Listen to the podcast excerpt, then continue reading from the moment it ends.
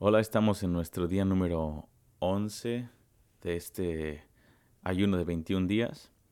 Estoy muy emocionado de poder compartir hoy acerca de la humildad, de la mansedumbre, eh, porque estamos reflexionando esta semana, que es nuestra segunda semana, cómo podemos desechar cosas que tienen que ver con nuestra carne, con nuestra independencia de Dios, y podemos abrazar el carácter de Dios y ser transformados lo cual es súper importante en un ayuno. Así que comenzamos.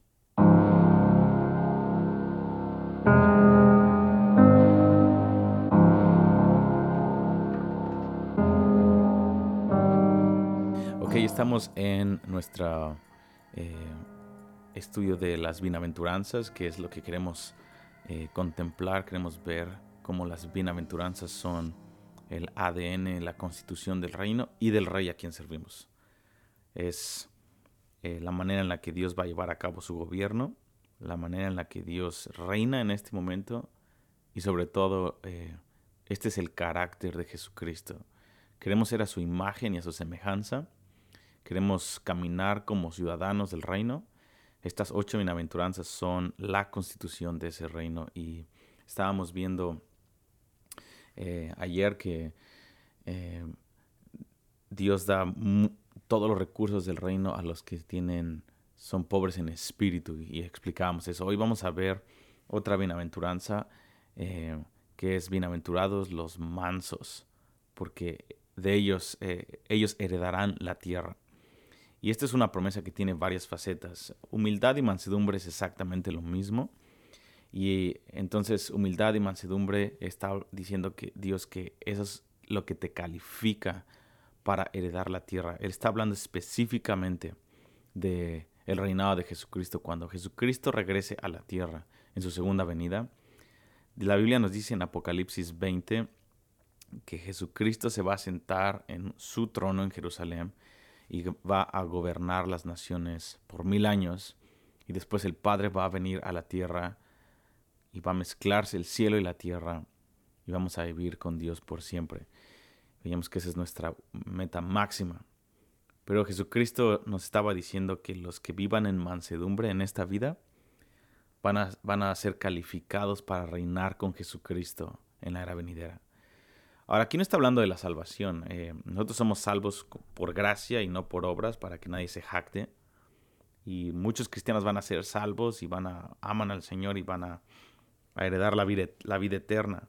Pero no es lo mismo eh, eh, ser salvos que reinar con Cristo. Obviamente todos, eh, ser salvos del infierno y vivir con Dios por siempre es increíble. Pero algo que es bien claro en las escrituras una y otra vez, que Dios es, es justo y recompensa. Así que no un cristiano que fue tibio toda su vida y fue salvo como por fuego, fue salvo apenas, ah, no va a tener las mismas recompensas ni la misma posición de gobierno eh, con Jesucristo en la era venidera. Que Dios es justo.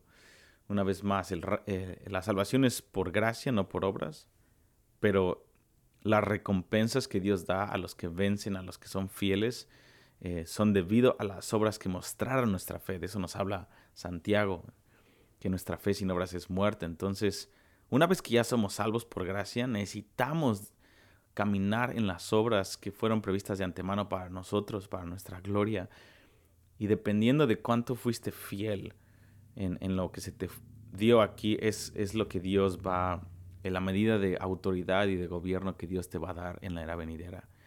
Y eso es un tema en sí mismo, es todo un tema que habla acerca eh, en las escrituras una y otra vez los apóstoles, el Antiguo Testamento y Nuevo Testamento. Pero, en fin, habiendo dicho eso, no quiero ahondar en ese tema, esta bienaventuranza nos dice que los mansos van a heredar la tierra. Eso también está, Jesucristo estaba citando Salmo 37, en donde más de cinco veces David entendió esto, que los mansos, los humildes van a ser los que hereden el gobierno. Esa fue una de las metas que David tuvo, una de las obsesiones que David tuvo en su vida fue vivir en mansedumbre y en humildad y crecer en su amor por Dios y por, y por los demás. Esa era su meta principal, amar a Dios, amar a los demás y vivir en humildad y en mansedumbre. Eso es lo que lo calificó a David como, como un hombre conforme a su corazón. De hecho, algo que me llama la atención en Mateo 11, 29, Jesucristo es muchas cosas, pero solamente una vez Jesucristo describió quién es Él en cuanto a su carácter y de los muchos atributos que Él pudo haber escogido, Él dijo, Mateo 11, 29, dijo, yo soy manso, aprendan de mí que soy manso y humilde de corazón. Si Jesucristo fue la característica que Él escogió para describirse a sí mismo, tenemos que prestar atención a la humildad y a la mansedumbre. La humildad y la mansedumbre son la misma cosa y es, es, una, es una belleza interna que Dios da por la impartición de su Espíritu Santo y también por las decisiones que tomamos. Y cuando describimos la mansedumbre y la humildad, necesitamos también poder aplicar esa descripción con las personas que nos rodean. Em, la, la humildad o la mansedumbre, que voy a usar la misma palabra, es lo mismo, no es ah, debilidad como muchos piensan. Oh, qué humilde es esa persona, es muy, no tiene dinero, o qué humilde es esa persona y no molesta a nadie. No, no es una señal de humildad. De hecho, la verdadera humildad y mansedumbre es alguien que tiene poder y que es más fuerte que los demás, más poderoso que los demás, tiene más autoridad que los demás, pero decide utilizar esa autoridad para servir a los demás e impulsarlos a alcanzar su llamado máximo. Esa es la humildad. Por eso Jesucristo es así. Jesucristo va a ser el rey de reyes porque Él es el más humilde de todos. Eh, Santiago 4.6 nos dice que Él da más gracia a los humildes. Dios da gracia a los humildes. Entonces, para nosotros poder alcanzar humildad, necesitamos arrepentirnos de nuestro orgullo, y necesitamos entrar en esta ah, ley bíblica espiritual de que somos transformados ah, de acuerdo a lo que vemos. Y está en 2 Corintios 3:18. Entonces, para volvernos humildes, necesitamos una vez más arrepentirnos de nuestra arrogancia y empezar a contemplar aquel que es el humilde. Una vez más, Jesucristo nos invita en Mateo 11:29 y nos dice, aprendan de mí que soy manso y humilde de corazón Tomen mi yugo y síganme y hallarán paz para sus almas. En Marcos 10:45 Jesucristo dijo, el Hijo del Hombre no vino para ser servido, sino para servir. Entonces, esa es la naturaleza de Dios. Él es humilde. La humildad, la cruz no fue un momento de humildad que Dios tuvo en la eternidad. Oh, Dios se humilló y vivió humilde durante tres años y medio y después, o 33 años, y la cruz fue el momento de la cumbre de la humildad de Dios. No, la, la cruz fue un pretexto, una ventana que nos dejó ver lo humilde que Dios siempre ha sido y siempre será. La cruz fue el pretexto para mostrarnos quién Dios es. Dios siempre es y ha sido y será humilde. ponte a pensar en lo que Jesucristo dijo acerca del Espíritu Santo en Juan 16, 13 al 14. Eh, hablando del Espíritu Santo, él dijo, Él no hablará de su propia autoridad, sino que solamente lo que Él escucha hablar, eso es lo que Él va a hablar. Él va a glorificarme. Él va a tomar de lo que es mío y se los declarará a ustedes. Aún el Espíritu Santo opera todo su poder, Él es el dunamis de Dios. El Espíritu Santo opera en humildad porque Él no habla de sí mismo. El Espíritu Santo nos da testimonio del Padre y del Hijo. ¿Te has puesto a pensar en eso? Que el, que el poder de Dios, o sea, el dunamis de Dios, el Espíritu Santo, no se sirve a sí mismo, Él no utiliza su poder para hablar de Él mismo, Él solamente te da testimonio de Jesús y del Padre. Ponte a pensar en eso. El Espíritu Santo que nos llena de poder en nuestras reuniones y a quien tanto anhelamos que venga, Él, cuando Él viene, Él no da testimonio ni habla de sí mismo, Él solamente da testimonio del Padre y de Jesucristo. Me encanta ver al Espíritu Santo detrás de del telón, siempre hablándonos de ama a Jesús, ama al Padre. Eh, cuando decimos, Señor, llénanos de tu Espíritu Santo, el Espíritu Santo viene y nos dice a la iglesia, amen a Jesucristo. Este es el Padre, este es, nos, da, nos da testimonios el Espíritu Santo. Abba, Dios es tu papá y el Espíritu y la novia dicen, ven, ama a Jesús. Y no quiere decir que no amemos al Espíritu Santo, pero nos muestra la humildad de la tercera persona de la Trinidad. Amo al Espíritu Santo porque Él, él, él es humilde, Jesucristo es humilde. ¿Qué crees? El Padre es humilde porque ambos son una imagen del Padre. Entonces Dios es humilde entre más nos enfocamos en el ADN de Dios, más podemos desechar la unción de Satanás en este mundo. Satanás unge a sus ungidos con, con la unción del orgullo y la arrogancia y los promueve así. Así es como él promueve a la gente en el mundo.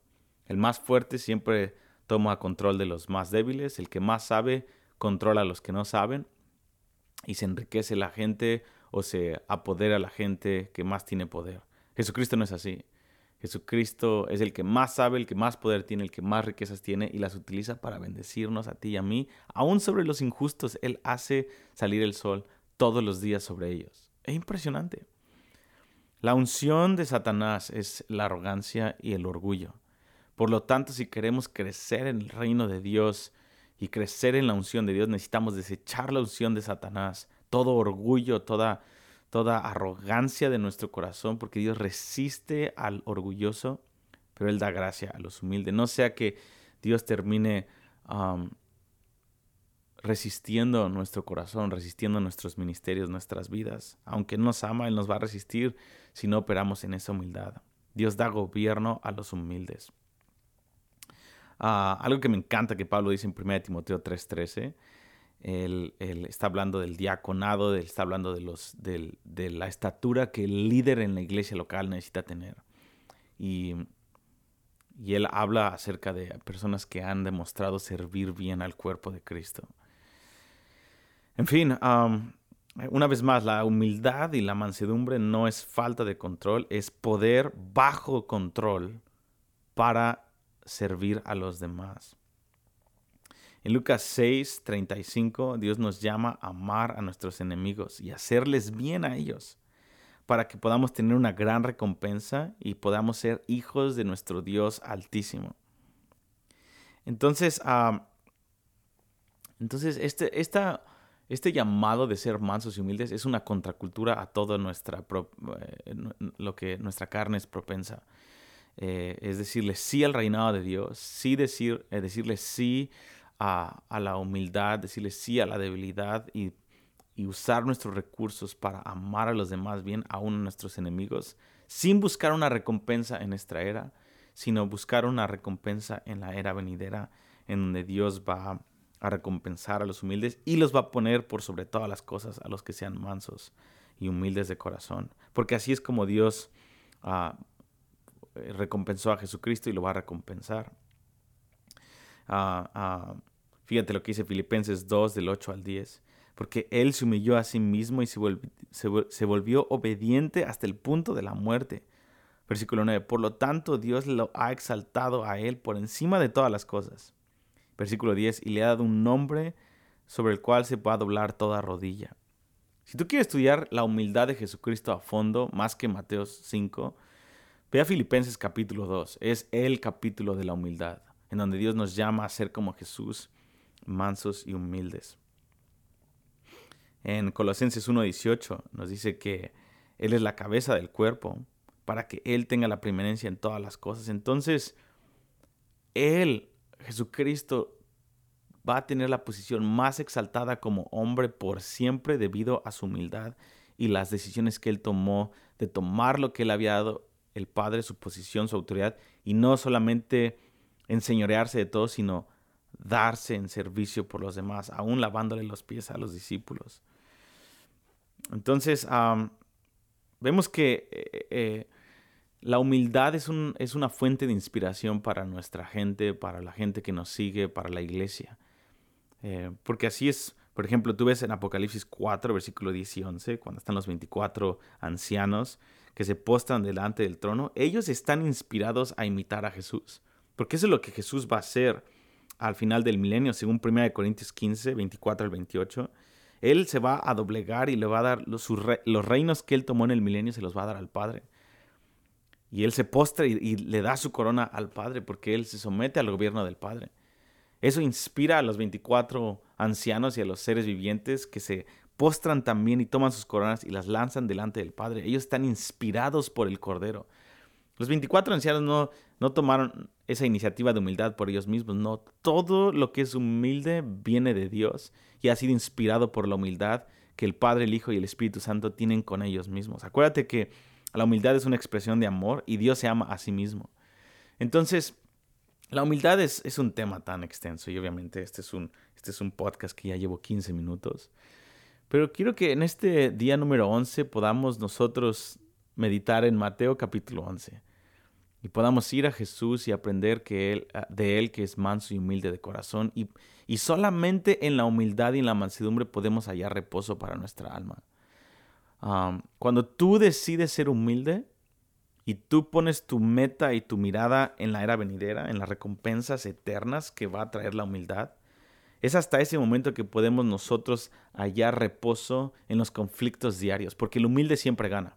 Si tú decides hoy ser humilde, no importa la situación en la que te encuentres, si tú decides servir aún a tus enemigos, vas a hallar reposo a tu alma. Es, es impresionante, por ejemplo, en estos últimos meses que empecé el canal de YouTube, es impresionante ver el, odio y la, el, de, los cristianos que he recibido. A gente atea ni siquiera me hace caso en mi canal, pero he recibido tantos ataques de, de cristianos, pues que dicen ser cristianos, y han maldecido a mi familia con versículos bíblicos, me dicen, tú eres esto, eres esto. Y digo, wow, eso es, eh, eh, estamos eh, hablando la palabra de Dios por YouTube y por otros canales, y esa es la respuesta de los cristianos. Digo, qué, qué, qué terrible. Entonces, ¿cuál es la decisión ahí? Es, es opción número uno, o me ofendo y les contradigo y les escribo y les digo, tú ni eres cristiano, ¿de qué estás hablando? Y los destruyo con la palabra, así como ellos lo están haciendo conmigo. O decido humildad o decido pensar, ok, esta persona me está diciendo puras cosas que ni siquiera me conocen, no conocen qué es lo que hago con mi vida, con mis finanzas, no conocen lo que... Nada, nada de mi vida, ni siquiera me han visto jamás y me están destruyendo por internet. Me ofendo con ellos y me trato de defender en mi arrogancia porque mi cara me está clamando, ponlos en su lugar, diles lo que eres, saca las credenciales de lo que has hecho, diles cuánto bla, bla, bla, no, es defiéndete a ti mismo. O la humildad que nos dice, no, no, no, no, no, entierra, entierra tus derechos y bendícelos. Mándales una ofrenda secreta a los que conoces. A los que no conoces, simplemente bendícelos, perdónalos y, hijo, yo te estoy viendo, yo, yo conozco quién eres y si decides amar a tus enemigos en humildad, en esta, en esta vida te ves como un tonto, y tal vez ellos piensan que están ganando los argumentos, pero yo, tu Padre que ve en lo secreto, yo recompenso en la era venidera después de la resurrección. Si tú aprendes humildad y vives para la recompensa que yo voy a darle a mis santos que murieron apedreados, cerrados por la mitad, como delincuentes, como violadores, como de lo peor, pero el mundo no era digno de ellos, si tú vives por la fe en la humildad, viviendo tu vida para la era venidera, entonces vas a hallar reposo para tu alma hoy cuando la gente se te opone. Y digo, Dios, ayúdame. Para mí es difícil todavía cuando la gente dice comentarios que digo, ¿cómo puede la gente? ¿De dónde se... ¿What? ¿Por qué? ¿Por qué de pronto la gente que ni siquiera te conoce te odia y así? y eso simplemente va a ir creciendo más y más. Pero cuando nuestra vida y nuestros valores están anclados en la era venida y decidimos aprender de Jesús la humildad de Filipenses 2, entonces hay un reposo que viene a nuestra alma, hay, un, hay una conexión con Dios. Los que se nos oponen y los que nos injurian y los que dicen cosas, toda clase de mal contra nosotros mintiendo, entonces podemos hallar ese reposo que dice Jesús en el Sermón del Monte. Entonces dice, alégrense y gócense cuando dicen estas cosas porque su galardón es grande en los cielos. Eso es simplemente un fruto de la humildad. Cuando tú decides decir, Señor, voy a utilizar esta vida para servir a los demás, aún a mis enemigos. Y Dios dice, bien, eh, vas a ser llamado hijo de Dios. Esta es la manera en la que yo viví, porque mi hijo lo dio todo por pecadores y lo dieron por muerto, lo dieron por pecador, lo dieron por olvidado por Dios, pero mira, yo lo exalté hasta lo sumo y él va a ser el rey de todo por siempre. Aprende de él que es manso y humilde de corazón, hijo. Así que el llamado a la humildad es el llamado a la grandeza, es el llamado a debilidad en esta era, pero en realidad es un llamado al reposo y al gozo de Dios hoy y por los siglos de los siglos. Así que que Dios te bendiga y que hoy puedas hallar humildad, reposo y puedas podamos arrepentirnos de todo orgullo y de todo tratar de defendernos a nosotros mismos y dejar que Dios nos defienda, así como David lo hizo. Cuando Saúl lo estaba eh, injuriando, cuando Absalón lo estaba traicionando su propio hijo, aún David decía, hey, no me defiendan, tal vez, tal vez Dios tiene algo que enseñarme aquí, voy a dejar, si Dios quiere quitarme el reinado, depende de Él. David estaba diciendo, mi reinado no está en esta era, mi reinado está por siempre en cuando el Mesías venga. Ese es a lo que le estoy tirando, le estoy tirando a la era venidera. Así que si Dios quiere quitarme el reino, yo no le dije sí al Señor por el reino y por la riqueza. Yo le dije sí al Señor en Belén, cuando no tenía ovejas, cuando solamente estaba cuidando las ovejas de mi padre. Ahí es cuando yo decidí decirle sí al Señor. Así que el reino venga o no venga, no me interesa. Eso depende de Dios. Mi éxito está en que Dios me ama, yo le amo y que yo pueda servir a mis enemigos. Ese es mi éxito. Y ese era el reposo de David en medio de la persecución o la seguridad de David de no exaltarse cuando él recibía el reino. Él estaba anclado en la humildad. Por lo tanto, Dios le dio el reino y Dios en la resurrección de los muertos va a poner a David en un trono para reinar junto con Cristo por siempre. Dios te bendiga y nos estamos viendo en el día número 12. Hasta luego.